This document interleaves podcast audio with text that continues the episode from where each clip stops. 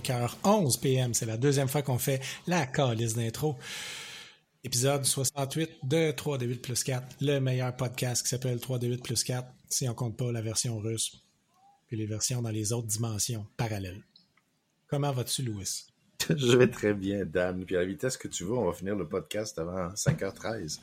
Eh bien, c'est tout le temps que tu avais pour moi. Mais c'est vraiment fucké. Ils ont, ils, ont, ils de quoi. C'est ça, la raison qu'on a recommencé, je vais l'expliquer euh, à l'auditeur, c'est euh, le, les, les, on voit le petit graphique de notre voix en train de se faire enregistrer, puis les deux passent pas à la même vitesse. Puis là, j'étais comme, check, ben ça, il y en a un qui va parler comme un chipmunk, puis l'autre qui va parler comme Puis les, les affaires matcheront pas. Mais non, finalement, le MP3, il était beau. En tout cas.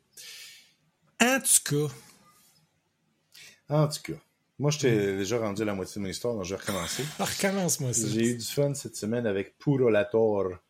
Parce que hum, la semaine passée, je, je, me suis doté d'une imprimante 3D en, euh, à, la résine, une Elgoo Mars.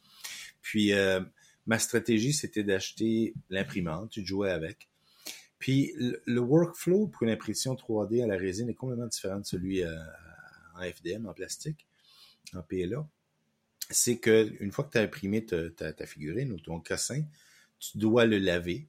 La résine que j'utilise, c'est au moins, elle me permet de le laver à l'eau. Une fois que tu l'as lavé, il faut que tu le sèches. Une fois que mhm. tu l'as séché, tu dois le mettre euh, sous des rayons ultraviolets pour que la, la polymérisation se finisse. Là. Ça, c'est, vraiment. Sinon, ça reste un petit peu comme euh, pâteux, puis euh, hmm, toxique, cancérigène. bref, c'est pas, c'est pas grave. Donc, quand je l'ai acheté, je me suis dit, je vais commencer par ça. De toute façon, on a un beau soleil, on est en été, j'aurais pas besoin de, de, rien d'autre. Tu avais oublié euh, que les nerds vivent la nuit. Voilà. Et que moi, étant un nerd, je finis souvent mes impressions une fois que le soleil est couché. Puis là, c'est comme, ça m'est arrivé jeudi, ça m'est arrivé vendredi. Samedi, je me dis, tabarnak, c'est pas vrai. Puis ce qu'il ce y a pour... Euh, il y a plusieurs solutions. Il y a des solutions do it yourself. Puis il y a des solutions, euh, donc une faite par Elgoo, euh, la compagnie qui fait l'imprimante, qui s'appelle un Curing Station. Puis en fait, les, solutions faites à la maison euh, coûtent un peu moins cher, mais pas tellement. Puis ils ont un paquet de, de, pitfalls. Donc finalement, je me suis dit, de la merde, J'ai du fun avec, je me gâte. je me suis commandé samedi une euh, Elgoo Mercury Plus, qui est un Curing Station. Donc, tu as, un bac avec un, un petit un petit plateau euh, magnétique en bas qui tourne. Puis, donc, tu mets tes prints dedans, tu mets de l'eau, tu as une espèce de, de, bac avec un couvercle. Uh-huh. Une fois que tu as fini, tu enlèves la figurine du bac, une fois qu'elle est, elle est, elle est lavée. Puis tu le remets sur le plateau, puis là, tu as des, des LED ultraviolets tout le tour. Donc là, tu dis euh, spin pendant deux minutes. L'autre avantage, c'est que quand tu cures au soleil, c'est très approximatif. Es comme, tu sais pas combien de UV rentre. Euh, ça peut être variable. Puis j'ai d'ailleurs une, une, figurine que j'ai imprimée, puis que j'ai overcured. Puis là, mon, ma résine est toute blanche puis flaky. Donc... Elle avait des gros cheveux pleins de spray net, puis du, du, crayon autour des yeux, puis des, du rouge à lèvres comme Robert Smith. Oh my god, overkill. Ah, oui, très bon. Donc, bref, la question, c'est que j'en ai commandé une samedi. Puis j'ai commandé, j'ai Prime. Donc, techniquement, Amazon me disait, tu vas l'avoir demain, mon homme, dimanche. Puis c'était parfait parce que dimanche puis lundi, ben, congé. Donc, ben j'avais déjà une liste de choses à imprimer. Puis là, euh, écoute, je suivais ça parce qu'en plus, j'étais excité peut-être le recevoir en courant de la journée dimanche. Uh-huh. Puis là, tout a bien été. Là. Ça a parti du dépôt, genre à 3 heures du matin. Ça s'est rendu à Montréal à 8 heures du matin. À 9 heures, c'était sur le troc pour livraison. Puis là, je suis, je suis, je suis tout d'un coup à 4 heures de l'après-midi. Labor Disruption. C'est le statut dans le site de Purolator. Plus aucune nouvelle. Plus rien. Là, le statut d'Amazon. Non, ben Labor est en joue plateau. Qu'est-ce que tu dis plateau? Le, colis était dans le, le, centre de distribution en joue avec un labor disruption. Il était pas sur le troc. Je pensais qu'il était sur le troc. Il était sur le troc et il s'est rendu en joue. On va savoir pourquoi. Puis là, il y a eu. OK. Bon. Puis là, c'est comme. Pas aucune fois. Donc ben, là, j'attends, j'attends. Là, le, à 9h dimanche, le statut change à Labor Disruption Resolved. Puis là, ils me disent lundi matin, ça va être, ça va être livré. Mhm. OK? Le lundi matin, ils rétropédalent, puis ils enlèvent ce statut-là dans le truc, puis ils remettent le statut de 4 heures et quelques. Euh, le disruption revenu. Était revenu. Euh, euh, puis là, ben, tu, vas sur le site de Purolator, puis là, tu essayes d'avoir de, de l'info. Puis là, tu as un endroit où que tu peux chatter. Tu essaies de chatter, mais c'est un bot. Puis le bot, il répond juste à Où est mon, mon inconnu? Il y a un numéro de téléphone. J'appelle le numéro de téléphone. Ça a pris genre 30 minutes au téléphone. Finalement, une dame qui me dit qu'il y a un problème au centre de distribution, puis qu'ils ont un problème de sous-capacité, donc ils peuvent pas garantir quand est-ce que mon colis va être livré. En tout cas, toute une histoire. Finalement, je l'ai reçu aujourd'hui, genre il y a littéralement une heure. Bon. Ah, mais j'ai pas eu le temps. Au moins, tu l'as reçu. Au moins, je l'ai reçu. C'est juste. Ouais, ça. First, time. First world problems, mais c'est frustrant pareil. Ouais, tu sais, quand tu reçois quelque chose, le, plus, euh, le plus fâchant, c'est quand tu regardes le tracking de quelque chose qui part, mettons, de l'Ontario ou des États-Unis. Ça, ça arrive jusqu'à Montréal, mais il y a un problème avec l'étiquette ou whatever, ça repart. Ah, ça c'est... Ah, ça retourne d'où est-ce que c'est parti au début. Puis là, tu sais, au lieu de juste que quelqu'un t'appelle puis qui valide ton asti de numéro de porte, là, tu sais c'est comme ça suit un genre de ah ben si telle affaire c'est pas ça ben on fait B. Si on peut pas faire A, on fait B. Mon chum il y a eu ça, il y a une couple de mois, il avait commandé quelque chose de Vancouver. Euh, je me souviens pas c'était quoi le cossin, mais enfin peu importe. Ça a pris genre deux semaines de se rendre à Montréal. Ça s'est rendu à Montréal, ça s'est rendu jusqu'au bureau de poste. Puis là, ils se sont rendus compte qu'il n'y avait pas le numéro d'appartement. Ils avaient le numéro de téléphone, ils avaient tout. Ils n'ont pas appelé, ils l'ont renvoyé à Vancouver, à la compagnie qui l'avait shippé. C'est comme, wow, bravo. Ben, bravo. Anyway. Ouais, ouais, ouais, ouais. Puis euh, le prochain épisode du podcast, ça va être l'épisode 69. euh, je la cache pas. 69. Non. Il n'y a, a, rien, c'est pas drôle. C'est tellement pas drôle que ça, ça register même pas. Dans It's a very cunning joke. OK. Euh, côté news, on a des belles news. Deux belles news. Une vraiment importante. On est aujourd'hui, pour la première fois depuis je sais pas quand, on est sous la barre des 400 cas d'infection de COVID. Déclarés, en tout cas. Mm-hmm. Ça, c'est fucking nice. C'était quand, entre la première et la deuxième vague, tu te souviens-tu jusqu'à combien bas ça avait droppé? Non, non. Il me semble que ça avait pas droppé bien, bien en bas de ça, en tout cas. Hmm. Mais l'autre news, qui est encore plus importante, c'est que Games Workshop a annoncé qu'il lançait un service de streaming à la Disney Plus ils vont appeler ça Warhammer Plus parce qu'ils sont originaux. Puis il va avoir. Il y a 11 shows présentement en développement basés sur Warhammer 40K ST. Mm-hmm. Ben, tu t'enlèves mon punch parce que moi j'en ai à parler dans le jeu de table, mais c'est correct, on peut en parler. Ah. Euh, en fait, oui, ça fait. En fait, il y, a, des, des, clips qui, ah, ben euh, oui, qui euh, qui circulent depuis, depuis un bon bout de temps. Puis tout le monde s'attendait à ce que quelque chose soit annoncé lors de Warhammer Fest. Puis pour une raison que personne ne sait, ils ont attendu samedi dernier. Puis, Il y avait euh, peut-être des petites affaires à attacher avant. peut-être. Mais ce qui est, la, grosse surprise, c'est vraiment ça, c'est que les, shows ont été, tu sais, Angels of Death, puis tous ces shows-là ont été présentés. Il y a des, il y a même genre 5 minutes de Angels of Death que tu peux regarder en.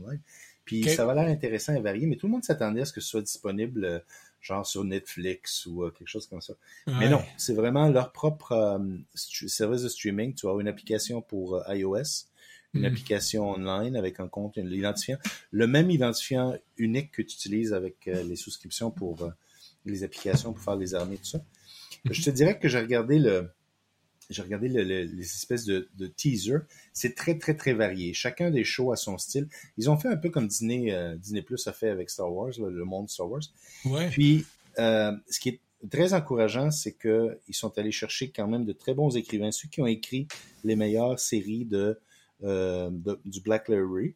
Puis ils essaient de faire un petit peu la même chose qu'ils ont fait euh, quand ils ont, il y a une vingtaine d'années, ils ont lancé une division de publication pour garder leur, euh, la cohérence de leur univers.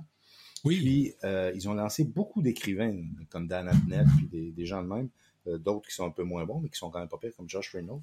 Puis, euh, on dirait qu'ils ont pris la même approche, c'est-à-dire faire un, un- une maison d'édition de, de dessins De TV. de TV Ouais. avec des styles très, très différents, très léchés parfois. Et... Donc, j'ai hâte. Je- moi, j'ai un doute, puis je dis naïvement, j'ai un doute qu'ils arrivent à... Ben, tout le monde disait ça il y, a, il y a 20 ans avec Black Library, puis là, il y a personne qui est capable de suivre le rythme parce qu'ils sortent genre 5 romans par mois. Il y a personne qui est capable de lire ça, de tenir la route. Là. Mais, euh, mark my words, je sais pas si on va être capable de tenir ce rythme-là. Euh, Moi, bon. j'ai des doutes quant à euh, la viabilité d'un nouveau service de streaming. Mhm. Ouais. Euh, c'est comme. Ils ont-tu regardé le landscape? Ben, En je pense qu'ils se dirigent dans un premier temps à ceux qui jouent déjà, qui aiment, qui aiment avoir la totale, ceux qui lisent les romans, Ouais. qui lisent les règles, tout ça. Puis pour, Il y a peut-être qu'ils assez de ont monde calculé- là-dedans. Peut-être, peut-être, je sais pas. Euh, mais on va voir. En tout cas, il, il y a du bon stock qui est dedans. Euh, ils ont annoncé, comme tu dis, je pense que tu as marqué ça, 11. Euh, il y en a qui sont plus avancés que d'autres, il y en a qui seraient prêts. Le, le service est supposé ouvrir, ouvrir au mois de juillet. Donc, euh, on va voir qu'est-ce que ça donne. C'est certain que je vais sampler, en tout cas. C'est certain. Oui, Mais- c'est ouais. peut-être pas. Moi, ce qui m'inquiète aussi, c'est que dans les anthologies comme ça, un n'est pas représentatif. Donc, moi, ça ça m'étonnerait pas qu'il y ait une coupe qui soit très très bon, qui vaille la peine de regarder, puis qu'il y en ait genre filler. 7 ou, 7 ou 8 qui soit du filler ou moins bon. Puis Mm. là, ça justifie pas un, un streaming platform à lui tout seul juste pour regarder ça. Non. Donc, euh, Ben déjà, même, juste, juste 11 shows super bons, je suis pas certain que ça peut soutenir une streaming platform. Did you hear that. Apple? Did you hear that, Apple? Ouais, mais... ça, eux sont lancés sans aucun bon show, ou presque. Ouais. Puis, puis je sais pas, tu regardes-tu quelque chose là-dessus, toi? Euh, ça a non, disparu, là, de mon... Maintenant, je- Le- là, je suis en, on est en train de regarder de temps en temps un épisode de la, de la série avec euh, Ewan McGregor qui fait de la moto électrique de, de la Patagonie jusqu'en Californie. C'est amusant. C'est le seul show que je regarde. euh, De temps en temps, on regarde un épisode. là, parce que- mais, mais en fait, moi, quand ils l'ont annoncé, moi, je m'attendais à ce que euh, samedi, qu'ils parlent surtout du show sur Eisenhorn, qui est supposé être un- une série télé avec de vrais acteurs. Puis ça, Oui. ah, c'est pas là. Ils en ont pas parlé. Ah, Donc, ce serait, autrement dit, ce serait encore plus cave s'il y avait des shows qui Oui. n'étaient pas sur le streaming service. la série d'Eisenhorn qui sort sur Netflix. C'est ça, c'est comme, oh my god. Ouais, ouais, ouais. En tout cas, Autre- une autre chose, il y a beaucoup de commentaires, c'est drôle, c'est parce que, tu sais, dans euh, Warhammer, plutôt Games Workshop a commencé il y a une quinzaine d'années à, à licencier n'importe qui qui veut faire un jeu vidéo basé sur Warhammer ou à peu près. là. Il n'y a aucun Ouais. contrôle de qualité. Donc, tu as un bon jeu pour 15 qui sont vraiment nuls. Donc, tout le monde comme faisait le même commentaire. On espère que c'est pas le- la même, que c'est les gens qui font le quality control de Black Library et c'est pas les gens qui font le quality control des jeux vidéo. ouais. Parce que les jeux vidéo, euh, la- le track record, t'as j- certains qui sont spectaculaires comme euh, Total War, puis t'en as tellement d'autres qui sont nuls que. Space Marine. Il était pas pire, celui-là. Non, il était pas pire, il était correct, mais c'était pas. C'était pas, ouais. ça- voilà. J'ai- Il y a beaucoup d'espoir pour euh, le, celui qui va sortir la, la semaine prochaine, là, Necromunda. Je ne me souviens pas c'est quoi le, le sous-titre. là. Il a l'air vraiment bien. Probablement, je vais le- l'acheter celui-là. Les previews sont bons. C'est sûr que les previews aujourd'hui, tu peux pas nécessairement te fier. Là. Non. vraiment l'air d'être non, un Doom, euh, Doom dans le monde de, de Necromunda. Ah, ben, tu m'en parleras. On devrait se starter un. Écoute ça, man, écoute ça. On part un podcast, OK?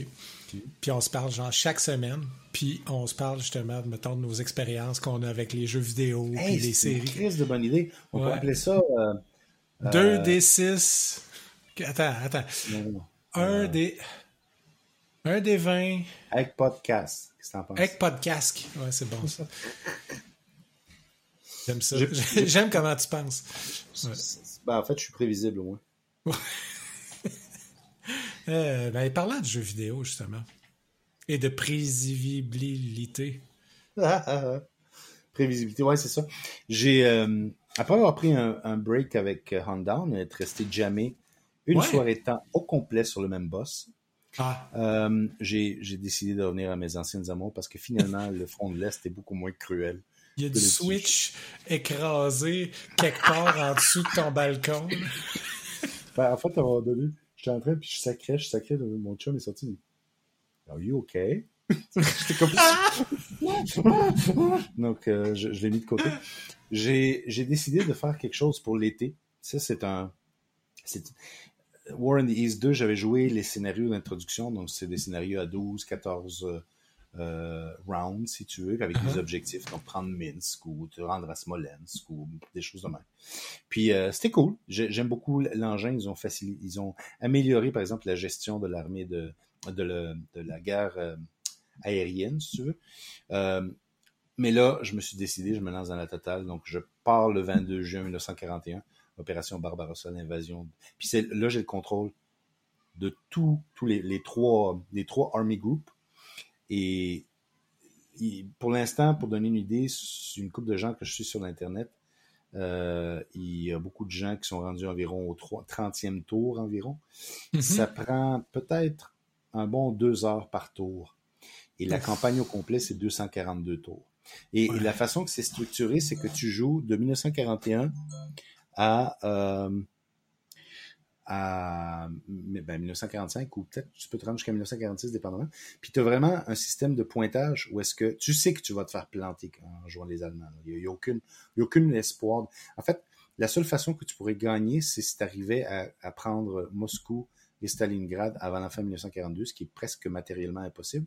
Ce mhm. serait la seule façon. Mais le style de, de, de, comptage de points, c'est que tu as un... Au fur et à mesure que tu avances, tu prends des villes. Les villes te donnent un point, un pointage. 10 points ici, 15 points là, 20 points là. Tu accumules. Tu pars à 350 points, mettons, tu te rends. Si tu te rends à euh, le, le insta-kill, qui est, je pense, 800 ou 900 points, l'Union soviétique euh, se rend, si tu veux. Par contre, au fur et à mesure, éventuellement, l'hiver arrive, et là, tu n'arrives plus à faire de progression, mais le soviétique commence à reprendre euh, des bouts du front ici et là. Tant et aussi longtemps que tu as le,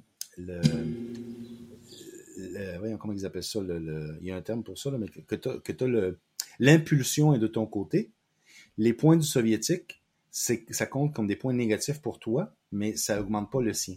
Par contre, si dans un tour ou dans deux tours, tu perds 10% de tes points, autrement dit, si le soviétique arrive à prendre trois ou quatre euh, villes, à partir de ce moment-là, c'est eux qui ont le impulse, puis toi, tout ce que tu peux faire, c'est conserver ton pointage.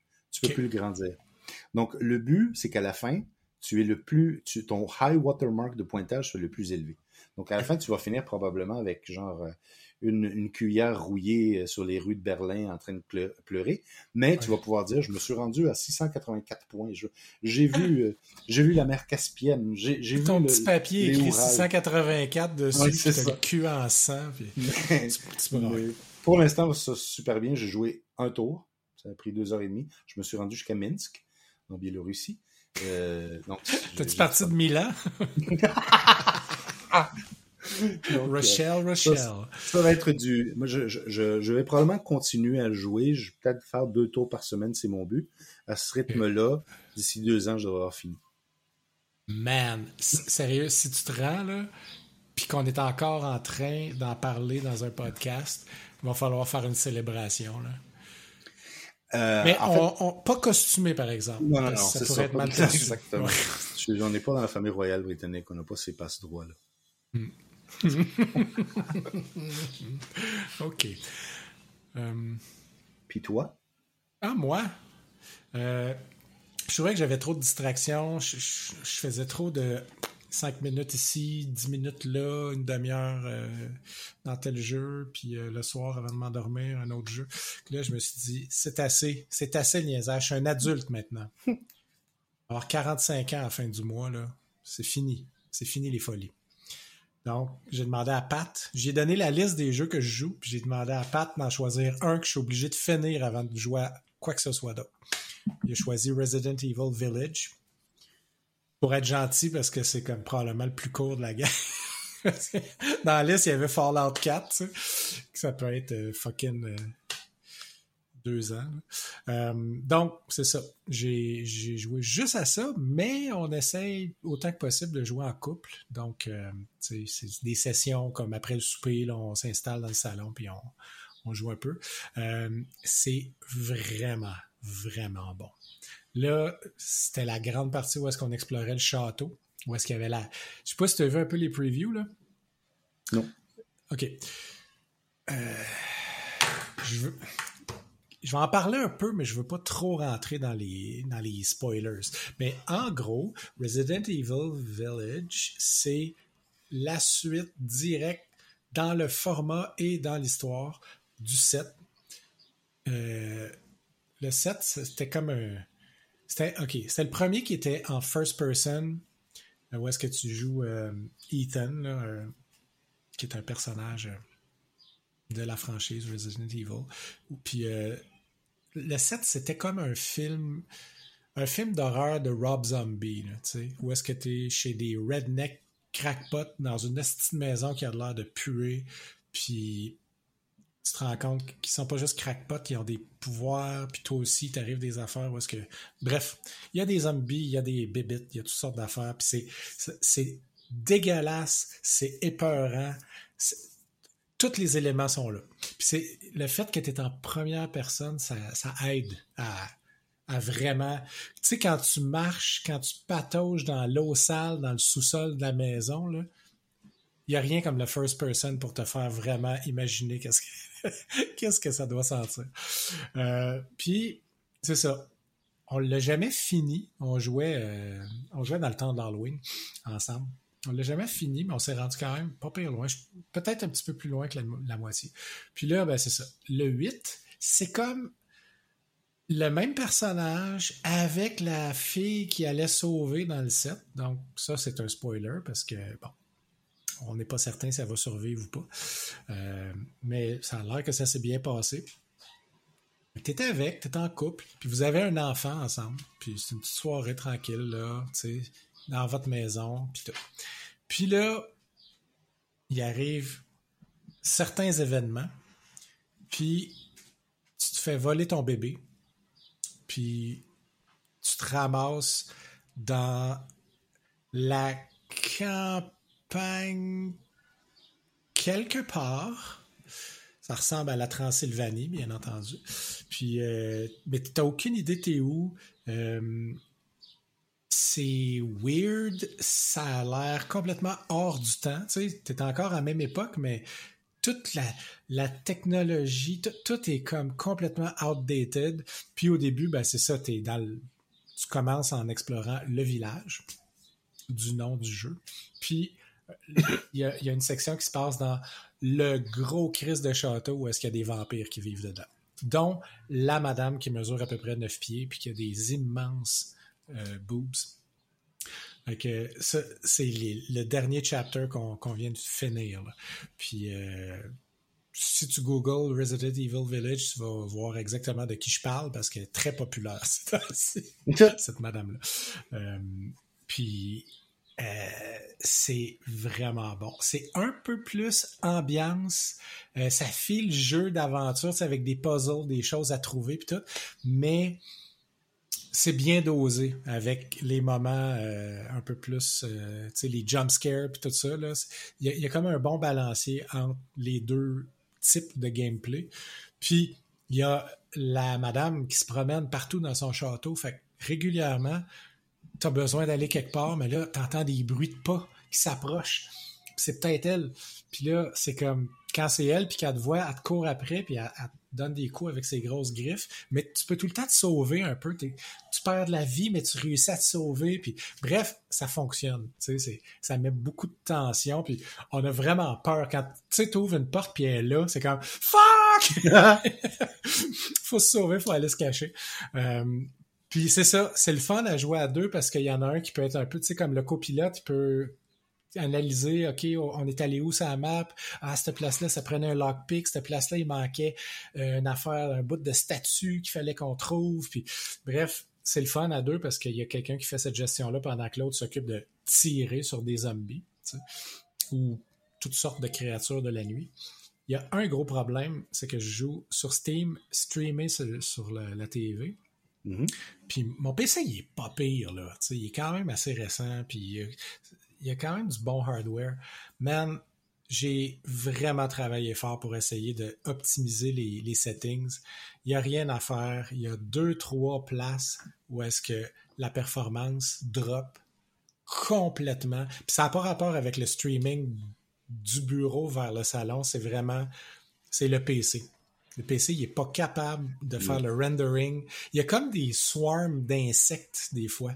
Puis quand ça, ça arrive, là, man, oublie ça. Ça écrase, ça devient super choppy. Ça doit tomber à, à genre 5 frames per second pendant quelques secondes.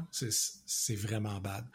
Puis j'espère que je suis passé de l'autre bord de cet effet visuel-là parce que tout le reste, il est beau puis il est smooth. Il y a vraiment juste ça. Puis je suis certain qu'à un moment donné, ils vont sortir une patch où est-ce qu'ils adressent ce problème-là parce que mm-hmm. quand tu googles un peu, tu te rends compte que t'es vraiment pas tout seul, là. Mm. Tout le monde qui a des PC a l'air d'avoir euh, la question comment je peux optimiser les performances de, de ce jeu? Puis euh, il y a des choses qu'on peut mettre à off dans les options, puis on peut changer quelques trucs, mais ça prendrait vraiment un Python euh, particle effect, tu sais, un slider particle effect que tu peux mettre pratiquement à rien. À off, c'est ce que tu veux, savoir l'expérience et pas voir nécessairement les petits détails que de toute façon, c'est juste, c'est juste un, un sous-titre qui dit il y a des insectes présentement. c'est comme dans le temps, je pense que c'était The Witcher 3 que activé le, le, le, Realistic Grass. Tout ce que tu voyais, c'était genre les, les brins d'herbe qui bougeaient au, au rythme du vent, puis tout d'un coup, tu, tombais de 60 frames par seconde à 8. Là. Ouais. C'est. Ok, c'est pas un feature qui te, que tu as besoin, mais. Realistic but sad. Realistic but please. C'est ça. Euh, ben c'est cool. C'est bien. Oui. Ça avance bien. On, on joue à euh, casual. Là, le but, c'est d'explorer, d'avoir du fun. Puis les boss fights, c'est l'inverse de From Software. Ça pardonne énormément. Mais c'est le fun pareil. Ça réussit à. Euh, la tension est là quand même.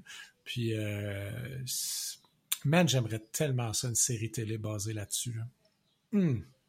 À l'opposé des films. Euh, de, avec à, l'opposé des films de Mila Jovovich avec.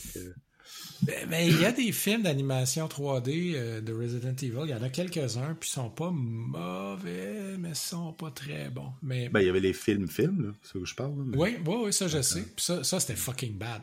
Oui, oui, c'était vraiment euh, abject. L'animation 3D est mieux. Mais s'il y avait les writers des deux derniers jeux qui se mettaient sur une série télé, là, Oh my god, ça serait bon. Ça pourrait même être de l'animation euh, à la Castlevania. Je serais mm-hmm. content. Mm. en tout cas.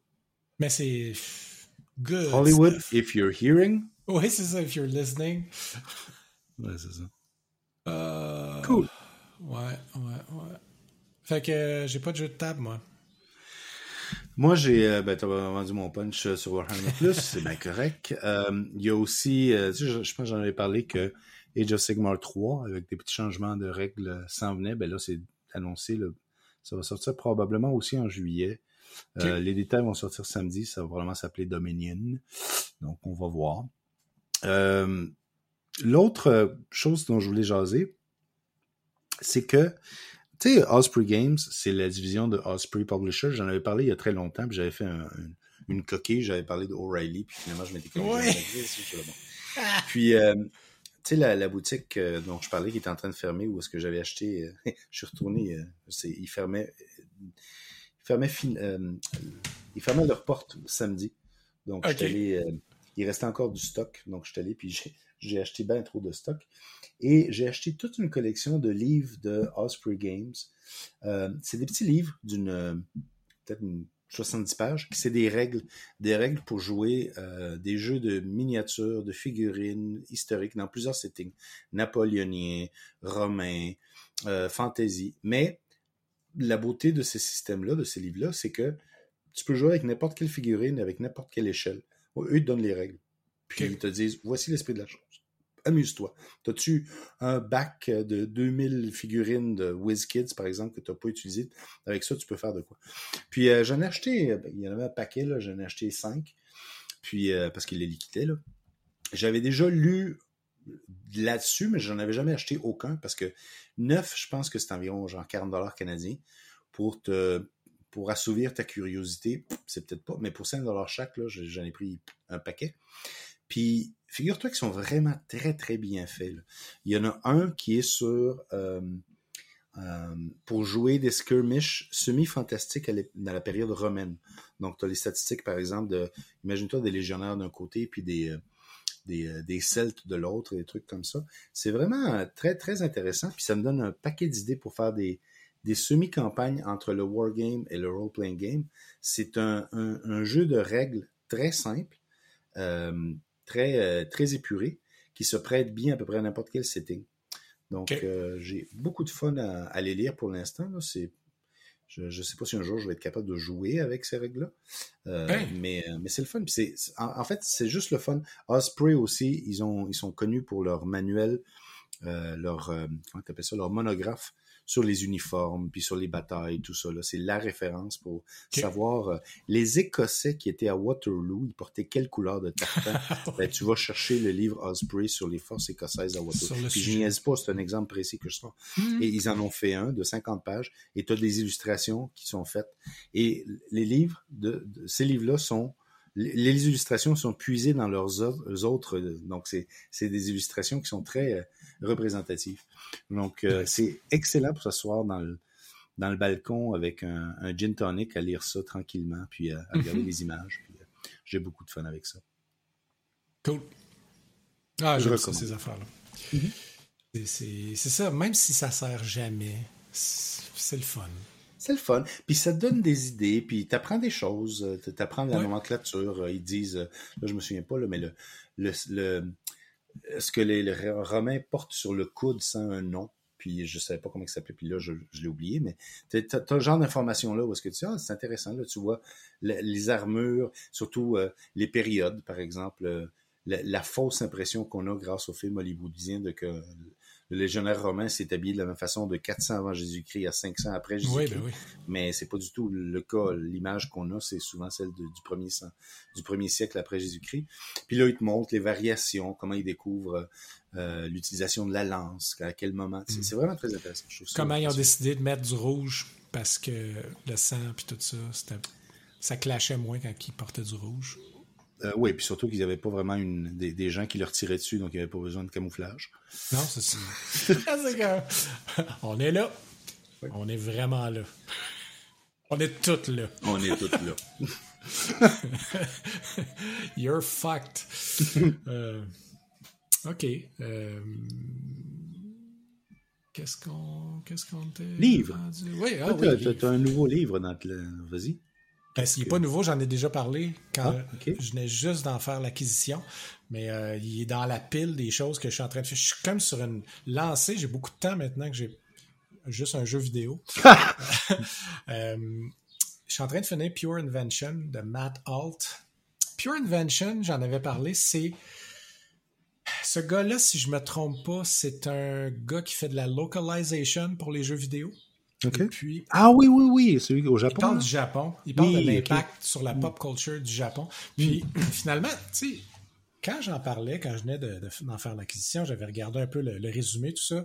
Tu sais, dans ma tête, c'était vraiment upbeat, puis ça parlait de karaoké, puis de jeux vidéo, puis c'était comme yeah! Man, ça commence dark. Ça commence tellement fucking dark. Ça, parle des années un petit peu avant la Deuxième Guerre mondiale, mm. pendant, puis après, comment, comment ils se sont relevés des décombres, tu sais. Puis, puis c'est quoi là-dedans qui a que donner les décisions qui, impactent encore les choses qui, produisent, puis leur influence mondiale euh, en termes de, pop culture, justement. Puis, euh, là, c'est ça. Ça couvrait les petits jouets, les, comment sont devenus vraiment mondialement le leader de, la fabrication de jouets? Ensuite de ça, bon, les restrictions pendant la guerre. Ensuite de ça, comment les, gens qui fabriquaient des jouets avant la guerre se sont remis à en faire, mais en pigeant dans les piles de détritus derrière les, les fucking bases américaines, les cannes de bière puis tout ça, parce qu'il n'y avait plus de matériaux. Il n'y en avait plus, c'était juste du recyclage. Puis comment ça a remonté la pente. Fait qu'il y a eu ça. Il y a eu euh, une partie où est-ce que ça parlait de l'explosion de... Ben, OK, les mangas en premier, puis après ça, l'animation. Puis, euh, tu sais, Astro, le petit robot, là, Comment il est venu au monde? Ça te dit quelque chose? Oh, oui, ben, je, ne sais pas comment il est venu au monde, mais je me souviens. Je, Astro Boy. Oui. Fait que comment il est venu au monde, puis tout. Euh, il s'appelait, il s'appelait même pas Astro, man. Il s'appelait Mighty Atom. Adam? Adam? Adam? Adam? Adam? Okay. Je suis pas capable de le prononcer, mais il s'appelait comme ça. Puis euh, c'est ça, c'est juste quand il est venu euh, en Europe, puis ben, en Occident en général, qui est devenu Astro Boy. C'est ça. Le gars qui l'a créé, euh, comment, comment les contrats de séries animées japonaises ont été dealés au début, puis ça a seté le ton à tout jamais pour du cheap labor, puis même encore aujourd'hui, les salaires sont stupidement bas dans ce domaine-là à cause d'une décision qui a été prise par un dude dans ce temps-là. Ça parle de ça, ça parle de euh, euh, beaucoup de mouvements de protestation dans les années 60, puis les universités, tout ça. Et là, je commence le chapitre sur les karaoke machines. C'est fucking fascinant, man. On est rendu dans le début des années 70 à peu près. J'aime, j'aime tellement ça. Mais c'est ça, c'est si n'importe qui qui a suivi l'histoire du Japon un peu, euh, tu sais, comme euh, la fin des années 1800, début des années 1900, la Deuxième Guerre mondiale, euh, le début de ce livre-là, il est, dark en sacrement. oui. Mais ce que tu me l'as vendu, là, c'est très intéressant. Je pense que Mais c'est super intéressant. Puis c'est fucking bien écrit. Le gars, il a fait une recherche, puis il, il exprime, puis il synthétise des sujets, puis il vulgarise des sujets vraiment euh, admirablement. Je tombe facilement dans l'une quand c'est pas écrit comme ça. S'il si, réussit à me garder, euh, d'après moi, tu vas passer à travers en dedans de deux jours. C'est ça. Puis toi? Moi, j'ai continué à lire euh, Goblin Emperor de Catherine Addison. Je pense que j'avais parlé, j'avais commencé la semaine passée. J'avais vu sur une liste, je l'avais acquis sur sur Amazon parce qu'il était 2,99 puis tu m'avais texté genre le lendemain me dire ben il est plus là ou même quand on en a parlé. Il t'a rendu 10 piastres. ouais, c'est ça. Mais je suis rendu à moitié puis c'est aussi bon là, c'est vraiment c'est je peux voir, tu sais j'avais lu dans les critiques qu'il y avait des gens qui le trouvaient euh, lent et c'est vrai que c'est un roman, il n'y a pas beaucoup d'action. Il y a euh, par contre, il y a énormément de de posturing politique puis de de d'alliance puis c'est tu vois la complexité du le world building est très très bien réalisé, mais il n'y a pas de superflu. Euh, il y, a beaucoup de world building que je trouve euh, assommant. Euh, tu lis du Robert Jordan ou des trucs comme ça, tu as l'impression que tu es en train parfois de, lire des l'encyclopédie. il faut que tu ailles la liste des acronymes à côté. Examen. Ça. ça, ça me, ça me, ça me stimule pas. Mais dans et, et là, le don, l'écrivain a le don de t'expliquer ce que tu as besoin juste au bon moment pour comprendre les enjeux qui sont discutés. Puis euh, jusqu'à maintenant, c'est très bien. Il y a une petite touche d'humour, il y a une touche de naïveté parce que c'est l'histoire de base, c'est un le, dernier rejeton euh, moitié gobelin, moitié elfe d'un empereur qui qui meurt avec tous ses fils dans un, la chute. C'est un monde euh, un peu steampunk. Donc l'empereur meurt avec ses fils puis ses, ses, ses autres héritiers dans l'écrasement d'un espèce de dirigeable, d'un zeppelin. of course. Puis là, of course, puis là, ben, son, le, le dernier fils qu'il a, qui était exilé dans un, dans un château à l'autre fin, ben, il est automatiquement nommé euh, son héritier. Puis donc, donc c'est sa découverte de la complexité de, du monde que lui, il, comprenait de façon très, très théorique, parce qu'il y avait un, tuteur qui lui expliquait un petit peu des choses, mais comme il n'a jamais, il jamais rien faire de sérieux dans sa vie, il s'en foutait un petit peu. Puis, c'est, c'est, il y a une bonne dose entre le world building, la politique, le, monde et sa réaction personnelle à ça. Je pense que le, j'ai beaucoup de fun à voir les échanges, puis tout ça. Je, je suis rendu à moitié avion. Euh, en fait, je, quand je me lance dedans, je peux, il faut que je m'arrête au bout d'un certain temps parce que sinon le temps file puis tu, tu te plonges dedans. Donc, mm. euh, une belle, belle découverte. Je trouve un, un, écrivain que je connaissais pas du tout et que j'apprécie. C'est le fun quand ça arrive. Mm. Je veux dire, on en a vu tellement, on en connaît tellement, quand il y a quelque chose de, tu sais, une bonne surprise comme ça qui pop. Là.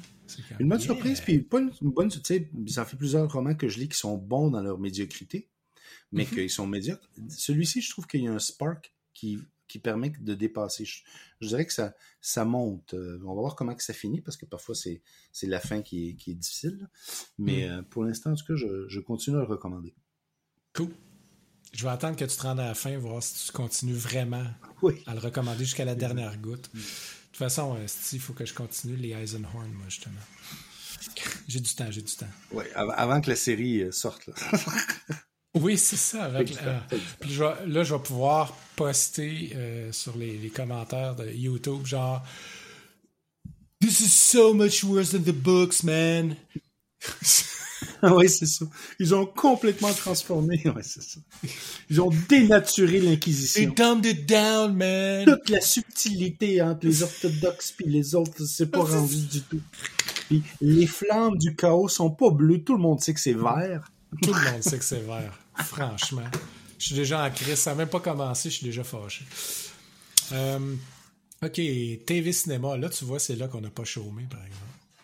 On a travaillé fort. On, se dévoue très fort. Je vais te laisser commencer. Oui, OK. Parce que tu as un gros morceau, j'attends avec impatience ta, critique de Castlevania. Ben, OK.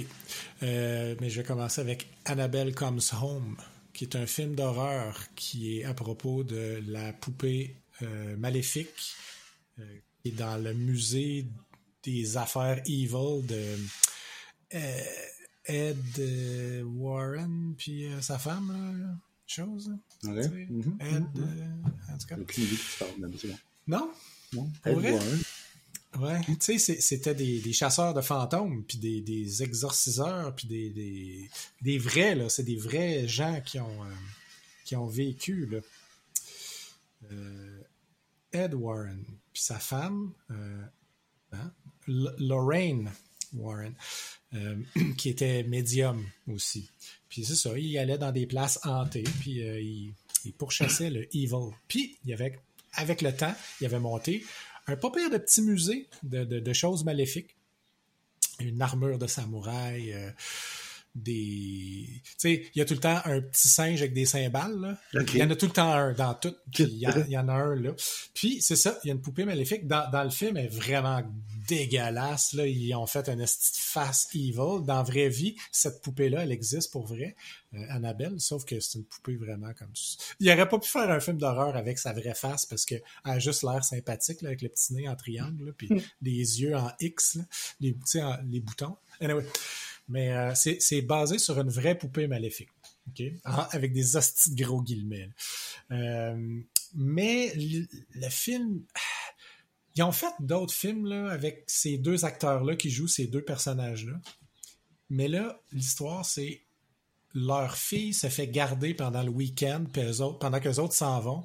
Puis c'est toutes les mésaventures qui arrivent pendant le week-end parce qu'il y a la fille qui la garde, qui a une de ses chums de high school qui vient hang out avec eux autres, mais qu'elle veut juste, dans le fond, aller voir les affaires maléfiques, puis elle ouvre la cage où ce qu'est la poupée, puis là, il arrive plein d'affaires.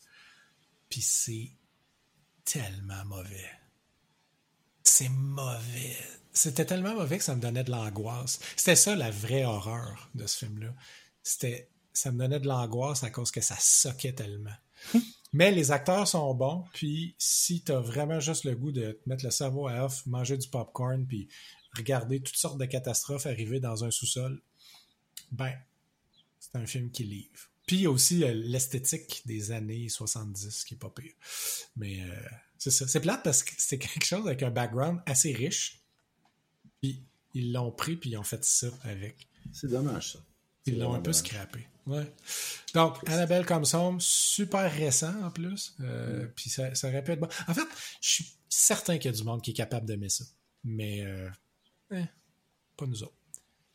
ensuite de ça, euh, Castlevania saison 4, je suis rendu à l'épisode 6.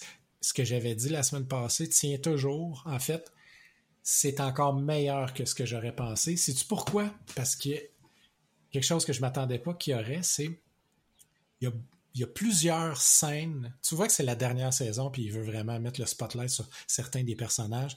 Il y a plusieurs scènes où est-ce qu'il y a un des personnages qui kick ass, puis qui ils mettent toute la gomme avec toutes les prises de vue hot sur ce personnage-là à ce moment-là. Puis à date, je pense qu'ils l'ont fait trois ou quatre fois sur tous des personnages qu'on aime super gros. Là. Puis sérieux, c'est des, des, batailles tellement épiques. C'est tout le temps des batailles, c'est tout le temps des scènes d'action. Mais c'est tellement épique que tu as le goût te lever puis d'applaudir à la fin tellement mhm. c'était hot là, puis euh, ben c'est ça. Le writing continue d'être bon. Les, les, voice actors sont fucking hallucinants. Il y a un des vampires euh, qui, qui est voice acté par le gars qui faisait le personnage principal dans l'orange mécanique. Euh, oui euh, tu sais lui là? Oui l'anglais là comment il s'appelle celui qui a tué Kirk là c'est ça. Euh... Ah, c'est qu'on n'est pas bon? Attends peu. Euh... Clockwork Orange Movie Cast. Malcolm McDowell. Malcolm McDowell, c'est ça. Ok, fait que c'est lui qui fait la voix d'un des, des vampires, puis il est vraiment très. C'est le fun parce que c'est une voix aussi qui est très reconnaissable. En fait, ils ont, le, le, casting euh, est bon parce qu'ils utilisent des voix qui sont riches. Puis que... Des voix légendaires. Légendaires, Puis, les dialogues, man, mm, c'est bien écrit. Puis même, ça a tout été animé euh, à l'ancienne, tu sais. Ça fait du bien. Ça fait du bien à mon cœur d'enfant. C'est comme. Pas sûr que c'est une émission pour enfants, remarque. Non, mais les adultes qui ont été des hmm. kids à l'époque hmm. où il y avait ce type d'animation-là, beaucoup. Ah oui, je comprends. C'est fait pour nous autres. Ça nous hmm. parle. C'est là, là pour nous autres. Donc, ça continue d'être un 11 sur 10 pour moi. Excellent. Puis, j'ai découvert quelque chose complètement par hasard euh, pendant une heure de lunch la semaine passée, je pense. Ou pendant le week-end. En tout cas, j'étais en train de manger quand, j'ai pesé sur Play. C'est sur Prime Video. Ça s'appelle What Drives Us. C'est un documentaire euh, dirigé par Dave Grohl. Dave Grohl, qui est, euh, c'est un, musicien, il n'y a pas beaucoup de monde qui le connaît, euh, mais il joue de la batterie dans un orchestre. Je pense. C'est ça. C'était le drummer de Nirvana, c'est le frontman de Foo Fighters. Tout le monde le connaît, tout le monde l'aime. Puis Dave Grohl, il a décidé qu'il voulait faire un documentaire sur la vanne de touring. Au début, c'était ça l'idée. La vanne de touring. sais. Tout ce qui se passe dans la vanne. Puis l'importance de la vanne pour la carrière du musicien. Puis l'importance culturelle des tournées, des tournées avec pas une crise de scène, puis quatre gars qui vivent tout le temps là-dedans pendant trop, trop longtemps que ça devient malsain, puis c'est pas hygiénique.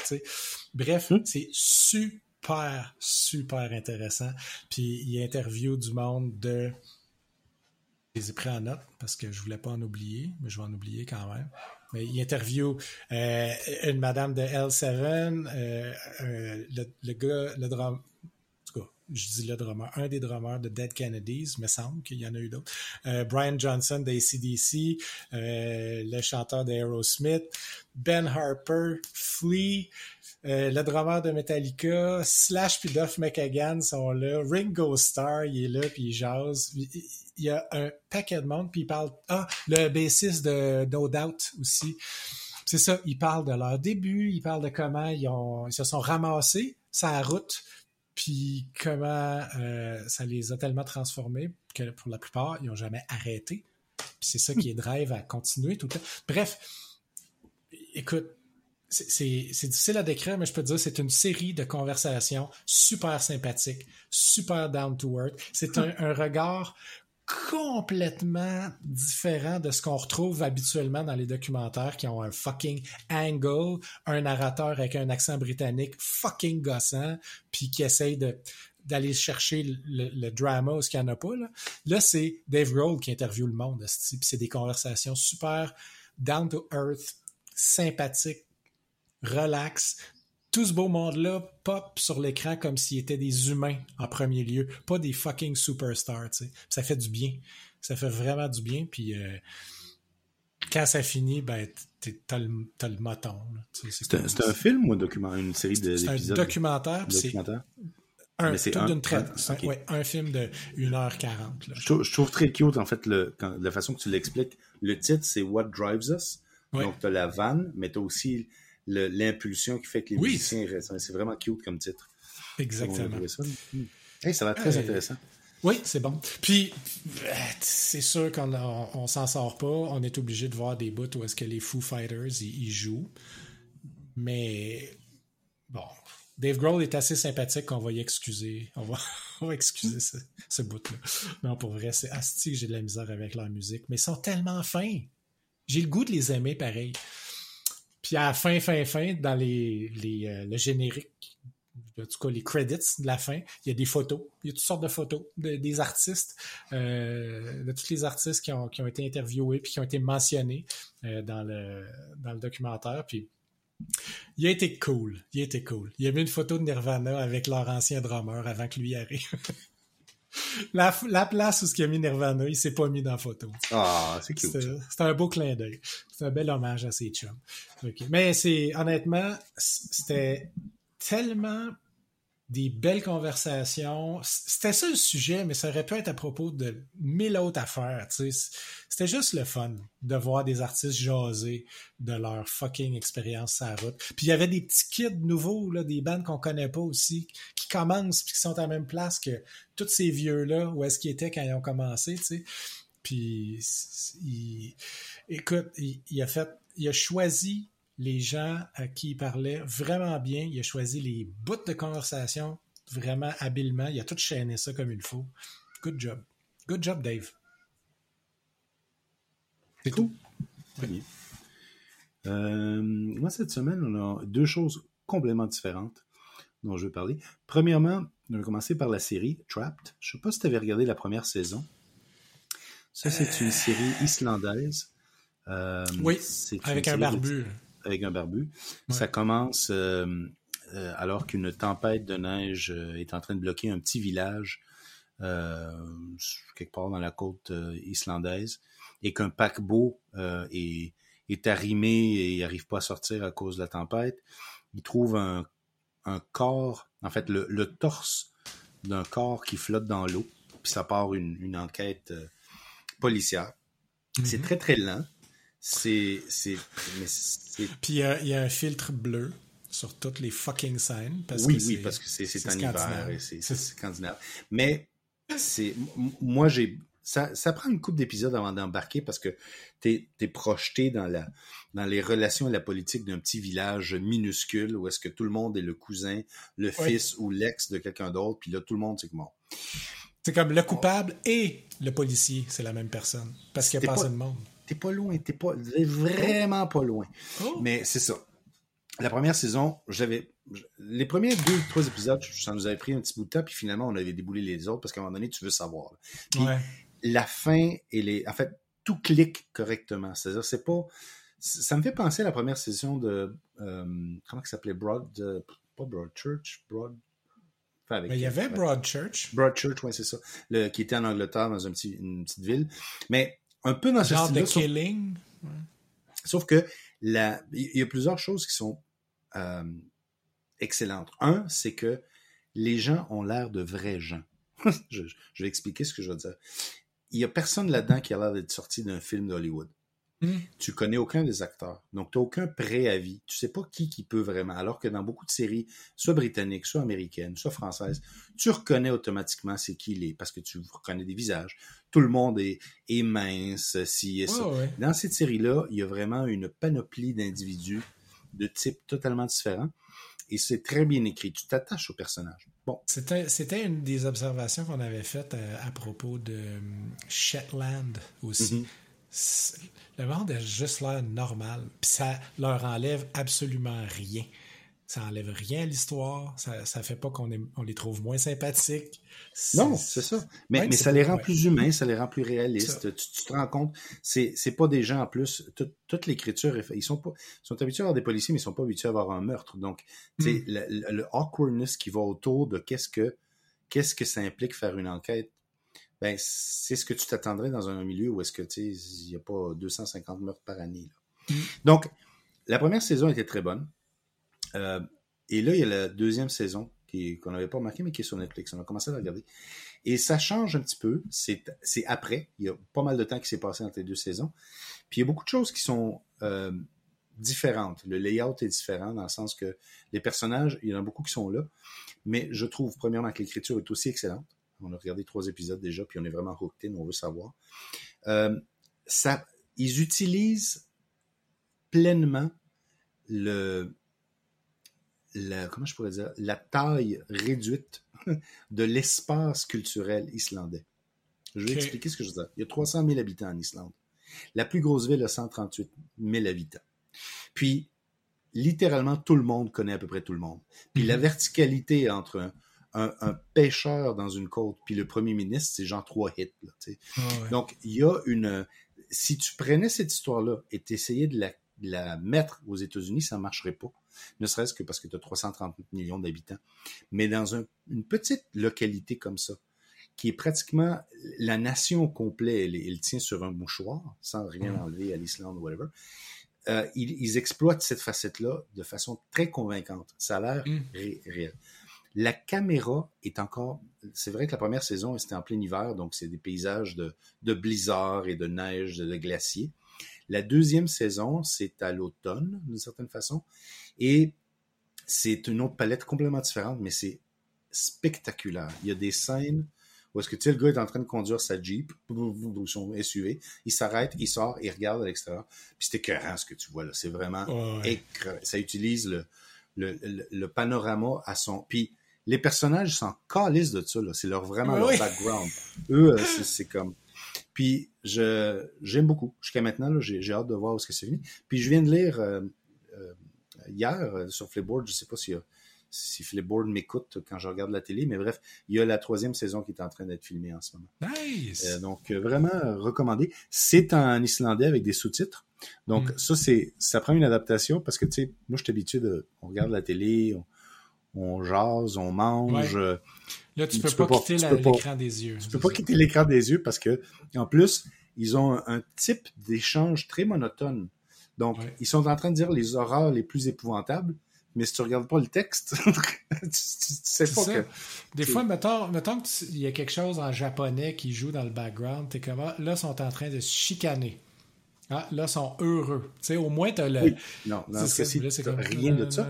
Puis, il y a, un, traitement particulier au dialogue, dans le sens que ça ne suit pas le, le, le, beat traditionnel de l'exposition, le premier épisode, tu comprends qui qui est. les, les, séries, même les séries britanniques les plus, euh, les mieux écrites, ont souvent un lead d'exposition quand même assez atroce, où est-ce que quelqu'un rentre dans la maison et dit Comment vas-tu, ma soeur Ils font pas ça. Donc, quelqu'un rentre dans une maison puis se met à parler, puis tu n'as aucune idée c'est qui. Mais c'est un dialogue normal. Tu sais, c'est comme, il se parle de euh, quand est-ce que tu as vu euh, X, Y, Z? Oh, je sais pas, ça fait deux jours que je l'ai pas vu. Puis il ressort. Puis là, t'es comme, who the fuck was that? C'était qui? elle? Ben, il faut que tu portes attention parce qu'après, quelqu'un va parler puis il va dire, Orlavson est allé voir Tania puis il a posé telle question. Puis là, si tu portais pas attention, tu es encore plus mêlé.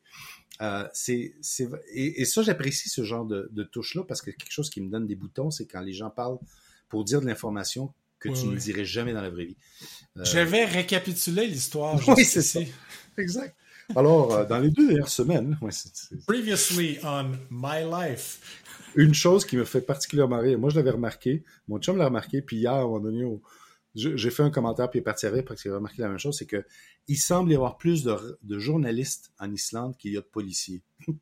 à chaque fois qu'il y a de quoi, il y a genre une meute de 20 journalistes qui, qui tombent, Puis c'est genre cops. les mêmes trois policiers. là, Ouais, c'est comme- il me semble qu'il y a un débalancement dans la force. Donc, euh, Ben, des fois, c'est juste parce que le budget de, de la série permet juste d'avoir sais, du monde qui parle pas, puis les cops sont obligés de parler parce que Oui, c'est c'est une affaire exact. de crime. ça, c'est. Alors que avoir une, une flopée de gens avec des caméras, là, ça coûte pas Ça, cher. ça, ça passe bien. Et dans l'autre extrême complètement de notre expérience télévisuelle cette semaine, j'ai Ouais. décidé de regarder parce que j'avais, ça c'était hier soir, j'avais un moment de, j'ai regardé Army of the Dead de Zack Snyder qui est sorti sur Netflix.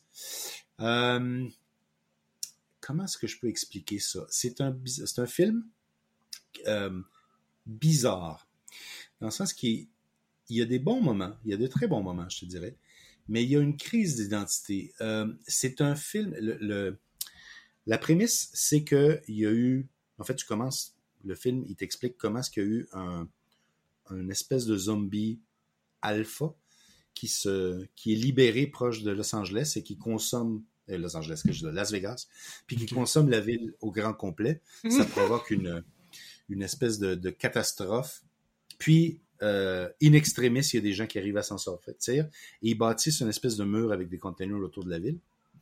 Là, fast forward, puis euh, le film qui commence comme un film de, de zombies se transforme en un heist movie. Il y a, euh, comment il s'appelle, Dave Bautista, celui qui est dans Guardians Oui. of uh, the Galaxy, qui est un ex-marine qui a sauvé du monde, ainsi de suite. Il y a Dans Blade un, Runner aussi, peu plus récent. oui, ben, il a même été, je pense, dans Spectre. Je ne savais même pas, mais apparemment, il est dans Spectre. Bref, Mm. il y a le propriétaire d'un des casinos qui l'engage euh, pour... euh, Et, OK, donc, plusieurs mois après, euh, l'apocalypse de zombies a été contenu dans Las Vegas, puis le Congrès américain a autorisé le président à lancer une bombe atomique pour nuker, parce qu'ils sont encore là. euh, les restes des zombies pour s'assurer qu'il n'y ait pas de contamination à l'extérieur. Donc là, il y a un propriétaire d'un casino qui engage euh, le bonhomme en question pour faire une espèce de daring heist pour rentrer, aller dans la voûte de son casino, dans le sous-sol de son casino, puis sortir, il y a 200 millions de dollars en cash, puis il veut les récupérer. Puis leur offre L'idée est 50 bonne en. Chris. L'idée est très bonne. Et en fait, la réalisation, elle est bonne. Euh, c'est juste que ils auraient pu garder cette prémisse-là, un peu à la Italian Job, puis ça aurait été suffisant, selon moi, pour un bon film. Malheureusement, en cours de route, ils décident de faire des petits twists inattendus, comme « Ah, you thought it was about this, but it's actually about that. Puis C'est là que ça prend le bord, parce que il y a des choses euh, totalement incohérentes qui se produisent. Quand t'essaies Donc- d'être clever avec un film de zombies. C'est ça. It's, it's almost too clever by half. Puis c'est ça que je trouve qui, qui nuit au film. Donc moi, j'aurais épuré le narratif pour dire, on garde la mission initiale, puis c'est vraiment rentrer dans la ville. Puis là, il y a beaucoup de commentaires. Il y a une espèce de camp de réfugiés à l'extérieur. Donc, il y a des commentaires sur les États-Unis en ce moment. En fait, il essaye de, de faire un petit peu un commentaire social avec, encore Mhm. une fois, les zombies sur certaines situations à la frontière américaine avec les camps de réfugiés, puis ci et ça. Ça marche plus ou moins. Les séquences d'action sont très bonnes. Ouais. Et il y a une autre chose qui est positive, c'est que tu découvres que les zombies, et tu le découvres assez rapidement, sont pas. Il y a des mindless, il y a les. les comment ils appellent les. les je sais pas s'ils appellent les crawlers ou les euh, shamblers. Les shamblers sont vraiment des zombies ben ordinaires. Mais tu as une autre. Ceux qui sont créés par le premier, les alphas, sont très intelligents et ils ont presque une culture à eux. Puis cette partie-là est très intéressante également. Elle aurait pu être explorée plus en profondeur. Euh, parce qu'en réalité, il- c'est clair qu'il y a un parallèle entre euh, le zombie euh, maître, le, roi, si tu veux, l'empereur. Il a élu résidence dans un, un, un- un casino qui s'appelle l'Olympus, qui est en réalité une copie du Caesar's Palace. Hmm. Puis il se prend pour César. Donc c'est Hmm. très, très Hmm. évoqué. Et il y a des scènes très, très bien structurées où est-ce que tu vois qu'il y a, qu'il y a un semblant de, de, de- de hiérarchie là-dedans. Euh, donc voilà, c'est, ça se regarde bien. Écoute, c'est, c'est, il y a des bons moments, il y a des bons moments d'action, mais je trouve que le, le besoin, le, le besoin sempiternel de faire une twist Ouais. pour, euh, pour dérailler le plan, alors que le plan était déjà assez, tu sais, il, il y a un paquet de choses, par exemple, il dévance l'heure à laquelle la bombe nucléaire va être lancée. C'est comme, oh my god, we have to get out. Ou le plan de sortie qui repose, il y a des choses qui sont vraiment incohérentes. Le plan de sortie qui repose sur le fait qu'il devrait y avoir un hélicoptère sur le sommet du, il faut, faut monter jusque là, puis mettre de l'essence, puis s'assurer que l'hélicoptère marche. C'est comme, Oh, really, is that the best plan you have when there's like a swarm of zombies? Donc c'est. Ouais, ouais, ouais. mais je, je, dirais que sans trop s'y attendre, dans, dans, dans- si on vient à mon parallèle avec les livres, en termes de médiocrité, c'est un bon film médiocre à regarder pour passer un bon. Oh. Mais c'est ça, je le voyais passer avec l'espèce de gros titre en rose néon. Là. Puis j'étais comme, ah, ça a l'air nouveau, ça. Puis tu sais, avec un titre comme ça, tu te dis, c'est-tu juste un, un vieux film rebooté? C'est quoi? Puis finalement, ben, c'est cool de savoir que non, c'est. Et ça finit, évidemment, avec le setup pour Army of the Dead 2 Mexico City. C'est tellement drôle parce que c'est, écrit dans le ciel. Là, je, c'est, euh, c'est, c'est trop... euh, écoute, je, je, je serais prêt à, à, à gager un gros 2 dollars qui sont déjà en train d'écrire le script pour le prochain. Ou peut-être même le tourner.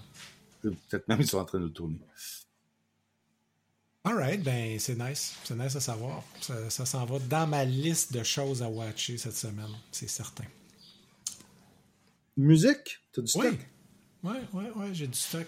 Euh, je sais pas si c'est le fait de watcher What Drives Us, mais euh, ça, ça m'a ça, ça m'a ramené dans la musique que j'écoutais au début des années 2000. Puis euh, il y a un band que j'aime tellement qui a fait un album pratiquement parfait. Le band s'appelle And You Will Know Us by the Trail of Dead. Mhm. Nice. Puis l'album, c'est Source Tags and Codes. Puis je pense qu'il n'y a pas une mauvaise chanson là-dessus. Il n'y a pas un mauvais morceau. Tout est sacoche. Puis c'est très inspiré de l'énergie. euh, tu sais, Sonic Youth, puis. Tu sais, les bandes des années 90 qui étaient pas vraiment des bandes de punk, mais qui étaient pas non plus des bandes de rock, qui étaient comme juste des bandes de grosses guitares fortes. Il y a beaucoup de cette énergie-là, puis ils sentaient pas le besoin de se définir comme on est tel style. tu sais. Puis euh, ils ont fait bien des affaires après ça. Je continue à les, à les suivre, les gars. C'est tout le temps bon, mais cet album-là, il est juste fucking parfait. Il est parfait. Il, ouvre avec euh, une, des meilleures tunes de, de, ce style-là ever made, avec tellement du bon drum enregistré. En plus, j'avais lu comment il avait enregistré les tracks de drum sur cet album-là. Il n'y avait pas beaucoup d'argent pour qu'il le drum il percute vraiment d'une façon unique. On n'entend pas ce, son-là de, snare souvent sur, des albums produits comme professionnellement. Il, il expliquait comment il l'avait fait. Ils ont juste mis un fucking micro au plafond, ben ben haut au-dessus du drum, puis un dans le, dans le kick. Puis ils ont tout enregistré les tracks comme ça, comme juste un gros instrument, au lieu de micer chaque tome, puis chaque cymbale, puis chaque morceau, puis là tu peux jouer avec le volume, tu sais. C'est comme, non, non, non, juste un fucking micro au plafond. On ramasse tout. puis ça fonctionne tellement bien pour ce type de musique-là. Euh, c'est ça. Euh, je, je- je sais pas quoi dire d'autre que c'est vraiment, vraiment bon. Puis te connaissant un peu plus, te connaissant tes goûts un peu plus maintenant, toi tu vas aimer ça. OK. I'll check it out. It goes to my list. C'est de la musique avec des punch puis des hooks. Que, ça devrait être pas pire. Puis on a du Varia, man, cette semaine. Ouais, mais j'en ai parlé un petit peu de Montréal avec le, le, le- le- la Mercury tantôt. Mais euh, c'est sûr, j'ai imprimé un paquet de, de figurines. Euh, Je suis vraiment... Je, je m'attendais à, à quelque chose d'excellent parce que j'avais lu beaucoup, j'avais regardé des vidéos, tout ça. Mais je m'attendais vraiment pas au niveau de qualité. En fait, j'ai des figurines devant moi en ce là. moment. là. Ouais. c'est l'équivalent des meilleurs en termes de qualité. C'est les, les- il, y a, il y a peu de choses en hard plastique ou même en résine, et, et c'est à des années-lumière de ce que le, le métal donnait il y a quelques années. Mm. C'est euh, spectaculaire ce que ça donne comme résultat en termes de détails. J'ai imprimé euh, le, tout le set de démos qui venait avec l'imprimante. Il y avait des, imprim- des miniatures de My Mini Factory.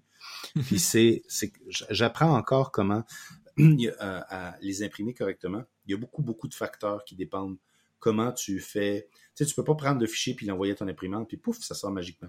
Tu dois l'orienter sur le plate, tu demandes des supports, tu dois dire combien jouer avec le exposure en fonction du type de résine que tu as, parce que sinon, il y a des couches qui sont trop faibles, puis ça s'effondre. Puis, il y a, tu te bats contre la gravité, parce que contrairement aux imprimantes euh, FDM, qui impriment de bas vers le haut, donc la gravité fait en sorte que ça fait en sorte que tu colles sur la couche précédente.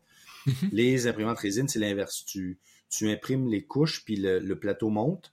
Si tu n'as pas bien mis des supports, éventuellement, le, le poids fait en sorte que, cloc, ça se détache, puis ça tombe ouais. dans ton verre. Et ça m'est arrivé d'ailleurs. En fait, ça m'est arrivé tellement, je- j'en ai pas parlé de ça, il y en a une que j'avais tellement mal mis les supports, tout a tombé, ça s'est collé sur le FEP, qui est une espèce de film qui est au fond du, Oh. du vat. Puis en nettoyant le, le FEP, ben, je l'ai percé, parce que c'est un film euh, poreux, semi-poreux, donc il a fallu que j'en installe un autre. Bref, ça, c'est learning curve. Le learning Oh, curve de l'imprimante à résine est beaucoup plus élevé, je trouve, que l'imprimante. Mais les résultats valent Mais les tout. résultats sont hallucinants. Puis quand tu arrives à maximiser ton impression, parce que imprimer une figurine ou imprimer huit, ça prend autant de temps, parce que tu les places sur ton plate, euh, ça donne, c'est vraiment le- le- les détails. Là, j'étais à 0.05 mm de détail, donc 50 microns. C'est hallucinant ce que ça peut donner comme, résultat. Euh, ça dépasse mes attentes, je, l'avoue. Surtout que je commence maintenant à faire euh, du resizing. Puis euh, j'ai une petite expérience en ce moment. J'ai pris des, des unités d'a- d'artillerie qui sont faites en 28 mm. Je suis en train de les réduire pour les imprimer en 15 mm. Puis ensuite, tu, me vois venir, je vais essayer en 6 mm. Oh, oui, Parce qu'en je- 6 mm, tu peux imprimer une armée au complet dans une soirée. Là. C'est, Ouais. euh, et s'il y a des gens, en fait, ce qui m'avait donné le goût, c'est quelqu'un qui avait imprimé une armée napoléonienne au complet en une fin de semaine. Je vais peut-être pas me lâcher comme ça, euh, aussi comme ça. Mais c'est, c'est impressionnant ce que ça donne. C'est vraiment, vraiment le fun. Toi puis moi, on le sait que c'est exactement ça qui va arriver. Oh, je vais me retenir, là. Je Oh, ne bon, peut-être pas une armée napoléonienne au complet, là. C'est comme immédiatement, première. Aussitôt que tu vas testé deux, trois figurines de 6 mm, tu vas être comme That's it, Napoléon, here we go! Une chose qui me surprend, par contre, ça, j'avais, j'avais, euh, il va falloir que je, je recalcule adéquatement, mais je passe à travers la résine à une vitesse grand V. Euh, j'avais pensé qu'avec un litre de résine, je t'offrais très longtemps. Puis je viens Mhm. de finir ma première bouteille. Il me reste une autre demi-bouteille. Ça, ça bouffe beaucoup plus en relation, et surtout quand tu regardes le coût. Une bouteille de résine, c'est environ 25 à 30 dollars. La résine water washable est environ 35. Euh, par comparaison, un kilo de spool FDM coûte environ 20 dollars, 22 dollars. Ça me prend, écoute, j'ai imprimé des murs, des donjons, des, des, des, des bunkers, de tout. C'est, je, je peux passer des mois sur un spool de FDM. Donc, c'est, c'est clair que la résine est beaucoup plus chère. Euh, c'est pas quelque chose qui ressort souvent dans les, dans les analyses et les comparaisons. Et au début, je me disais, ah, c'est peut-être parce qu'au Canada, c'est plus cher, mais non, c'est, je pense que c'est simplement un détail que les gens ne. Donc, Ben- une figurine, une figurine, l'é- l'équivalent de volume d'une figurine en, en FDM me coûterait peut-être, je sais pas, 2 sous. En résine, euh, t'es proche du 60 sous de la figurine.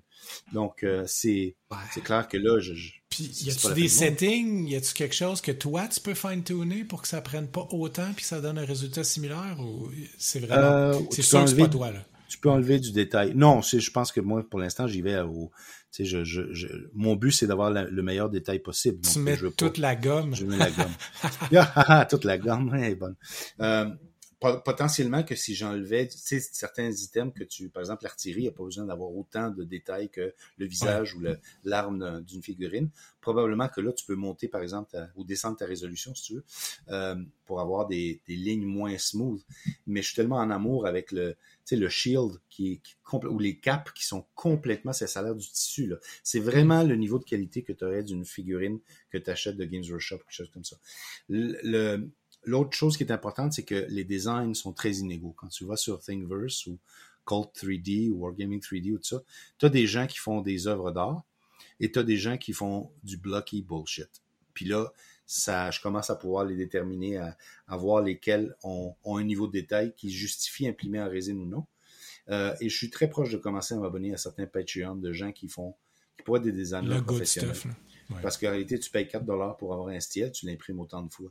Je veux pas non plus devenir euh, cinglé puis me retrouver avec euh, 500 dollars de STL que j'imprimerai une fois. là.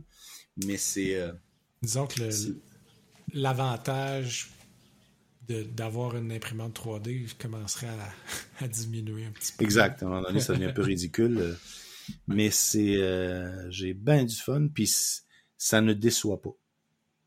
Ça, c'est cool. En tout cas, les photos que j'ai vues, là, que tu m'as envoyées, là, shit, man. J'étais. euh, ouais. J'étais j'étais content de ton achat.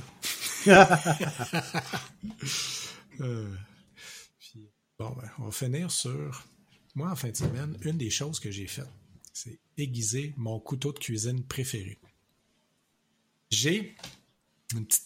J'appellerais pas ça une collection, mais j'ai un certain nombre de couteaux de cuisine. Je m'en sers tout le temps. Je cuisine tout le temps.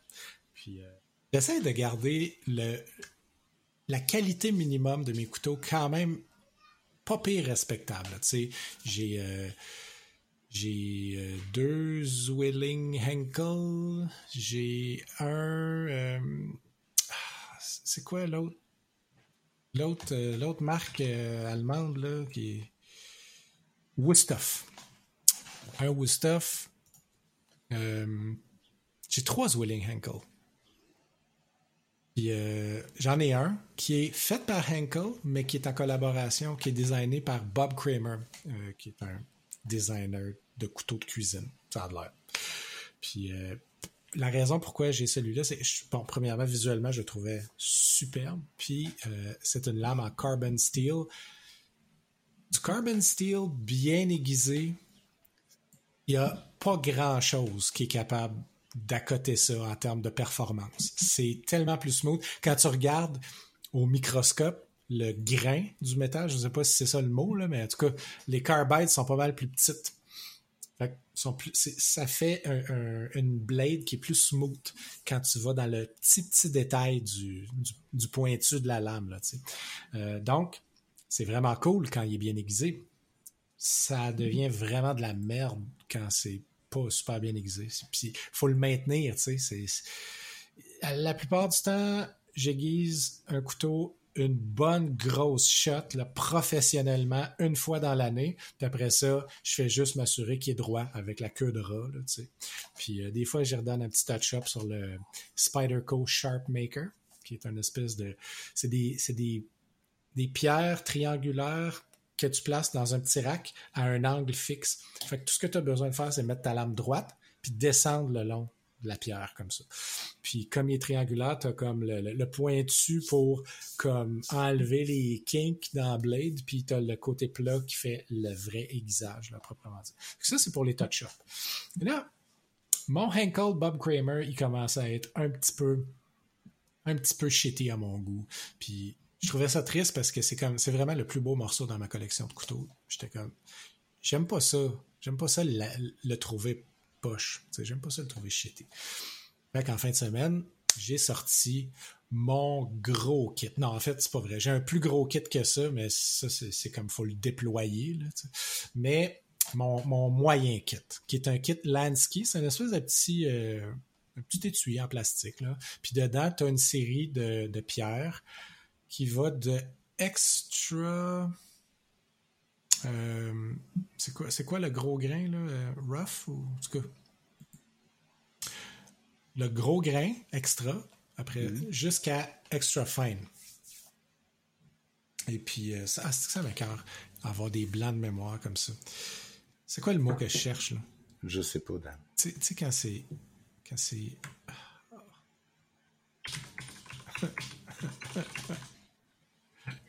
Attends. On va le trouver. On va le trouver. Extra course. C'est course, le mot que je course. Of course. Ok, donc, ça va de Extra Course, qui est du Grit 70, à Course 120. Après ça, tu as un Medium, qui est 280. Tu as un Fine, qui est 600. Puis tu as le Ultra Fine, qui est 1000. C'est respectable. C'est pas parfait, mais c'est respectable. Pour un couteau de cuisine, c'est bien correct. Puis après ça, tu peux acheter externe au kit un Super Sapphire Hone à 2000. Lui, il sert pratiquement juste à mettre un shine sur, ta, sur le tranchant. Puis tu as un strapping hone aussi en cuir. Mais tu fais pas du strapping sur un, petit morceau comme ça. Bref, tu mets ça, le stone, qui est comme un truc en plastique qui tient le stone, qui est comme en long, avec un trou au bout, puis une petite, euh, une petite vis. Tu y mets une tige de métal dans le trou, tu serres la vis, tu pognes ça en serre, puis tu mets ton couteau sur une espèce de petite pince qui a des trous à des places bien précises pour l'angle que tu veux. Puis la tige en métal, elle va s'assurer que tu vas rester dans cet angle-là. Donc, moi, je suis allé à 20 degrés.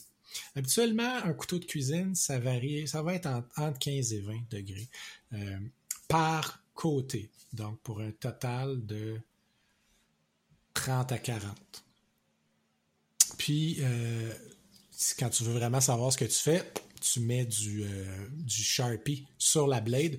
comme ça, tu vois exactement le métal que tu es en train d'enlever. tu, sais, que c'est en train de fonctionner ou pas. Ou qu'il te reste trois jours de travail.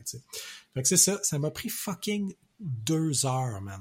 Ça m'a pris deux heures. Je l'ai complètement reshapé. Je l'ai mis à 20 degrés, comme il faut, de chaque côté. En fait, ça dit 20 sur le truc, mais comme la lame est très, très large, c'est beaucoup, c'est beaucoup moins que ça. Hein. Ça devait être plus comme un 17, un 16 ou un 17. Et, my God, j'ai coupé du melon d'eau aujourd'hui avec. It's back, baby. It's back. Non, mais je m'en sers, pour vrai, je m'en sers tout le temps. C'est, c'est, pour vrai, c'est mon couteau préféré. Il, il est beau, il, va bien, il est merveilleux.